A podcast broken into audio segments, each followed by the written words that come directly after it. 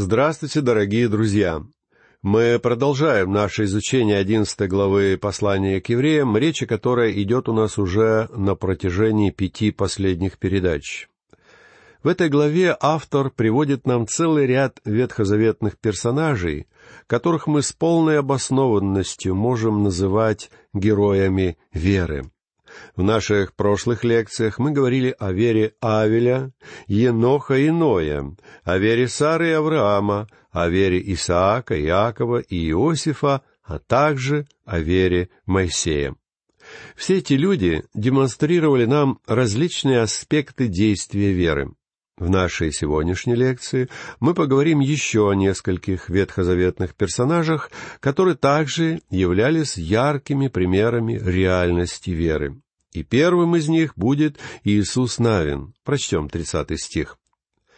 «Верою пали стены иерихонские по семидневном обхождении». В жизни Иисуса Навина мы встречаем то, что можно было бы назвать ожиданием веры. Если бы вы встретились с ним на пятый день хождения израильской армии вокруг стен Иерихона, вы, наверное, сказали бы ему, создается впечатление, что вы делаете что-то не так. Кто посоветовал вам этот странный метод? Вы великий полководец и мудрый вождь великого народа. А потому сейчас было бы самое время прибегнуть к голосу мудрости и разума. На что Иисус Навин сказал бы вам в ответ? Но вы забыли, что я встретил начальника воинства Господнего, и он сам сказал мне, что главный штаб находится не в моем шатре, а на небесах. Выяснилось, что вовсе не я являюсь главным полководцем. Я всего лишь скромный рядовой низшего звания, получающий приказы от небесного главнокомандующего. Именно он отдал моей армии приказ ходить вокруг города, и потому мы ходим вокруг этих городских стен. А вы можете просто наблюдать, потому что эти стены упадут. Я исполняю приказ того, кто точно знает это. В случае Иисуса Навина мы видим пример ожидания веры. Веры, необходимой, чтобы положиться на Бога. И великий полководец Иисус Навин научился этому. Следующий ветхозаветный персонаж, о котором идет речь в этой главе, непосредственно связан с личностью Иисуса Навина и историей падения Иерихона.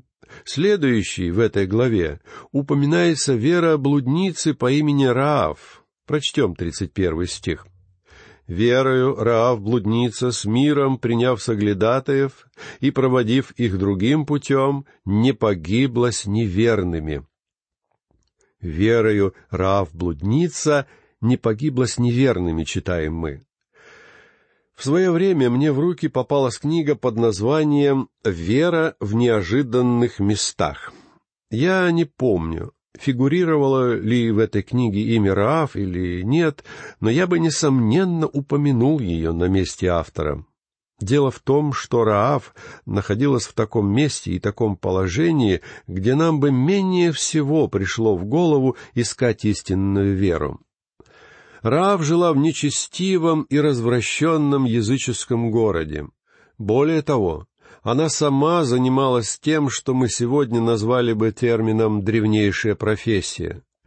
До самого недавнего времени все те люди, которые занимались этим видом деятельности, обычно считались грешниками. Конечно же, теперь все изменилось, ибо появилась так называемая «новая мораль». Однако в то время эта женщина, несомненно, считалась грешницей. Но, несмотря на это, нам сказано здесь, что верой Раав, блудница, не погибла с неверными. Я уверен, что начальник этого города и другие высокопоставленные жители Иерихона считали, что они вполне заслуживают спасения. Но они так и не сумели спастись мы узнаем, что все эти жители погибли при взятии Иерихона по одной единственной и весьма простой причине. Они не верили. Однако мы видим, что Бог был весьма милостив в том, как Он поступил с городом Иерихоном. Я знаю, что критики нередко усматривают в действиях Бога проявление несправедливости. Они винят его за то, что он истребил всех жителей этого города. Когда я учился в колледже, у нас был профессор, который просто рыдал крокодиловыми слезами по поводу того, что произошло с жителями Иерихона. При этом меня всегда поражало в том человеке то обстоятельство, что он проявлял очень мало интереса к другим людям, включая своих студентов. Однако это не мешало ему демонстрировать верх праведного гнева, когда разговор заходил о несчастных жителях Иерихона. Я бы хотел подробнее поговорить об этой женщине по имени Раав, потому что она выразила свою веру весьма осязаемым и наглядным образом. Когда народ Израиля перешел через Черное море, слово об этом чуде достигло Иерихона, и жители этого города пали духом. Однако они никогда не могли даже вообразить, что во время сезона половодья огромная армия Израиля сумеет перейти через Иордан. В то время Иордан становился бурным и полноводным, и там не было мостов, по которым израильтяне могли бы перейти неприступную реку. Как, спросите вы, могли перебраться эти люди на другой берег? Также и жители Иерихона думали, что у них есть время, чтобы разработать стратегию обороны и что им не нужно беспокоиться, пока не завершится сезон половодья. А в это время Иисус Навин послал в Иерихон своих соглядатаев, где они и познакомились с блудницей Раав. Я убежден, что она предложила этим людям свои профессиональные услуги. И я не знаю, приняли они ее предложение или нет, но я точно знаю одно. Эти соглядатые дали Раав ясно понять, что на них возложена особая миссия и что они нуждаются в защите. Однако Бог уже отдал город Иерихон в руки детей Израиля. По крайней мере, они сообщили Раав эти сведения. И тогда эта женщина отвела соглядатаев на крышу своего дома и укрыла их там. Я думаю, что, решаясь на этот шаг, она рисковала своей собственной жизнью. Взамен она попросила этих людей лишь об одной милости. Когда израильтяне будут брать ее город, чтобы они вспомнили о и ее семье и спасли их от смерти. Соглядатые пообещали женщине исполнить ее просьбу, велев ей вывесить из окна своего дома червленную веревку как отличительный признак. И тогда, при взятии города, нападавшие должны были позаботиться о том, чтобы избавить от гибели ее и ее близких. Свидетельство Раав мы находим в книге Иисуса Навина во второй главе в стихах с девятого по одиннадцатый. «И сказала им, «Я знаю, что Господь отдал землю сию вам, ибо вы навели на нас ужас, и все жители земли сей пришли от вас в робость». Ибо мы слышали, как Господь иссушил перед вами воду Черного моря, когда вы шли из Египта, и как поступили вы с двумя царями аморейскими за Иорданом, с Сигоном и Ором, которых вы истребили. Когда мы услышали об этом, ослабело сердце наше, и ни в ком из нас не стало духа против вас ибо Господь Бог ваш есть Бог на небе вверху и на земле внизу». В устах этой женщины данные слова звучат весьма странно, но в то же время они удивительным образом демонстрируют нам тот факт, что Бог не был несправедлив при уничтожении города Иерихона. Дело в том, что в течение целых сорока лет Бог давал жителям Иерихона возможность услышать и принять весть о народе, перешедшем Черное море. Фактически Раав сказала, что уже сорок лет назад, когда произошли эти события, все жители Иерихона услышали о них. Но только Раав сразу же поверила. Другие жители поверили фактам, но не сумели поверить живому Богу, так никогда и не доверившись Ему. Позднее жители Иерихона узнали, как Бог вел Израиль и как Он помог им одержать победу над Амареями на другой стороне Иордана. Жители Иерихона должны были внять всем этим предостережениям. И, наконец, Израиль чудесным образом пересек Иордан и фактически стал лагерем у ворот Иерихона. Что, по-вашему, делал Бог? Он давал городу возможность поверить в него, довериться ему и обратиться. Я думаю, что всем людям должно было бы стать очевидным, что если Бог спас даже блудницу, которая поверила в Него, тогда Он спас бы и начальника Ерехона, а также спас бы всех жителей этого города, если бы они доверились Ему, как доверилась эта женщина. Бог, несомненно, спас бы их всех. На всех этих людей Бог смотрел совершенно одинаково. Он видел в них обычных грешников потому что все согрешили и лишены славы Божьей. По всей видимости, Рав была грешницей в гораздо большей и очевидной степени, нежели начальники ее города.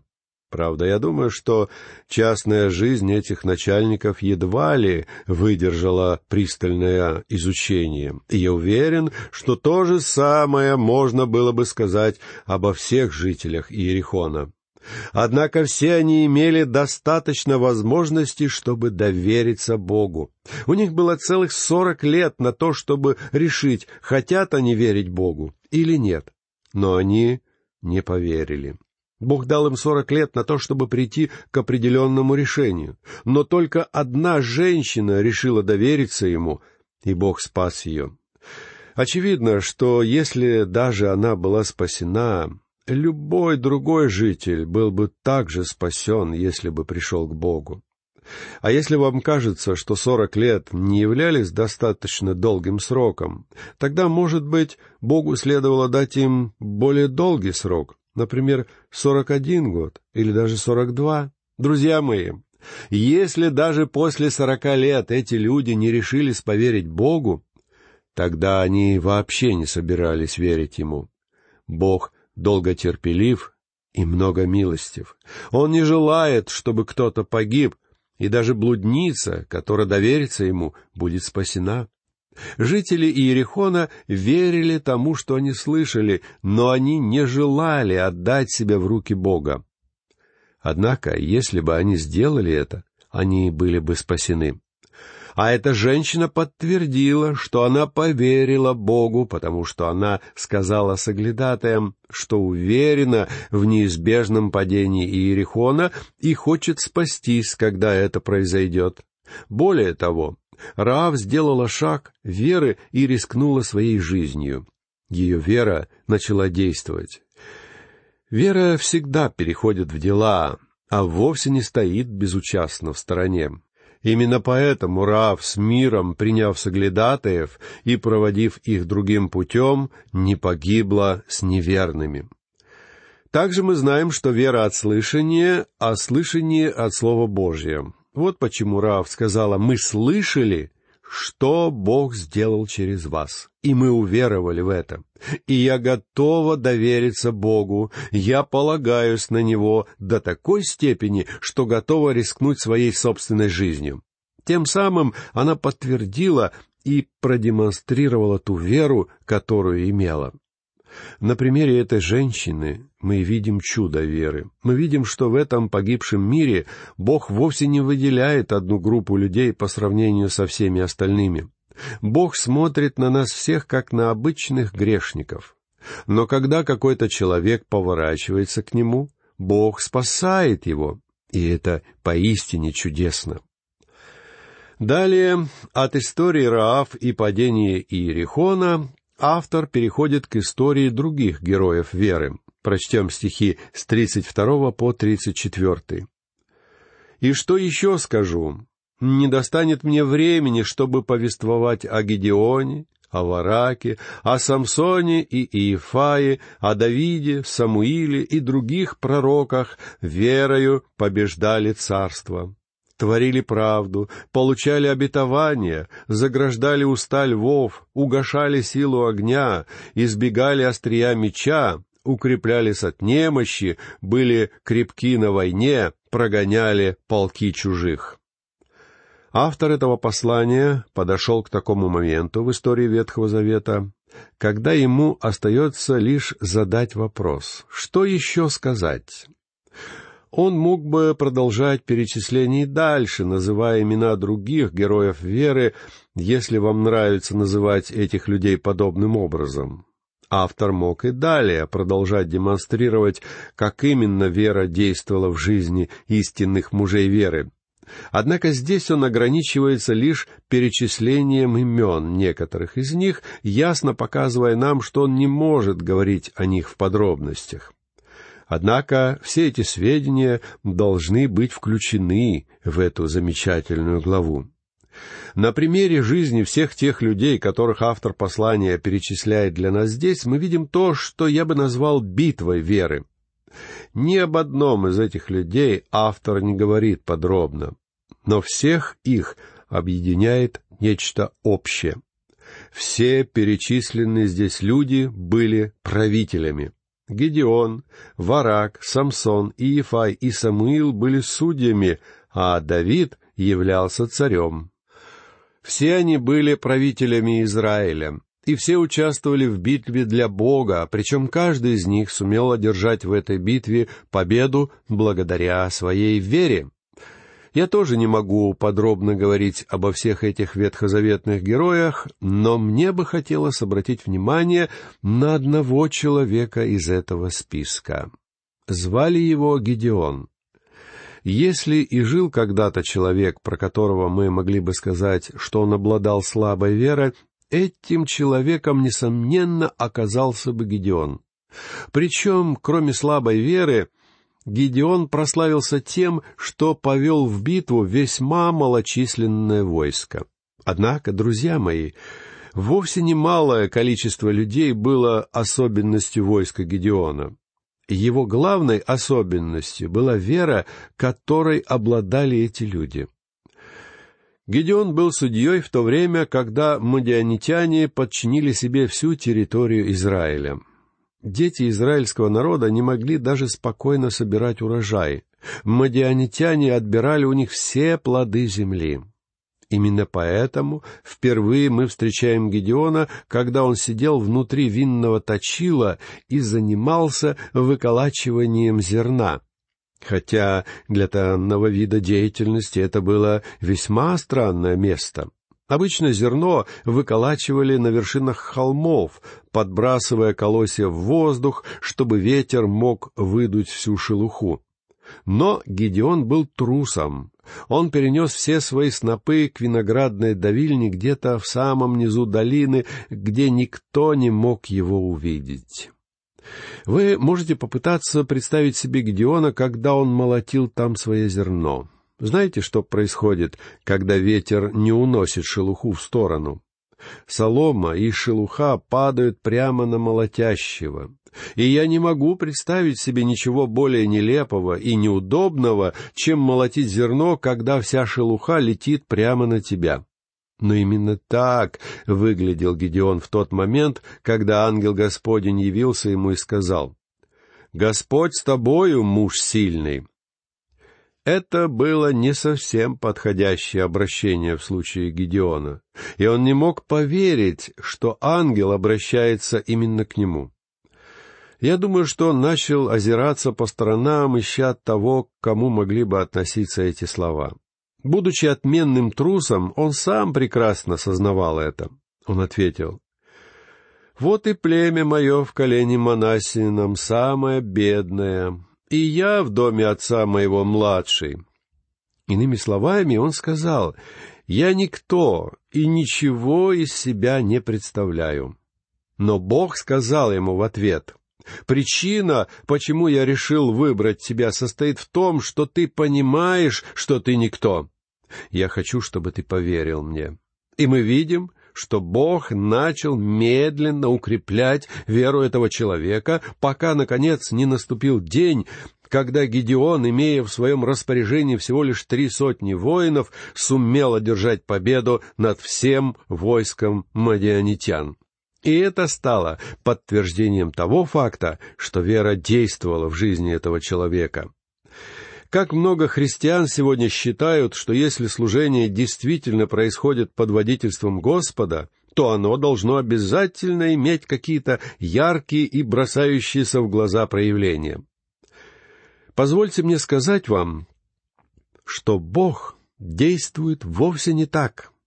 Я придерживаюсь мнения, что самая большая работа для Бога в этом мире совершается отдельными людьми, а также совсем небольшими и незаметными группами.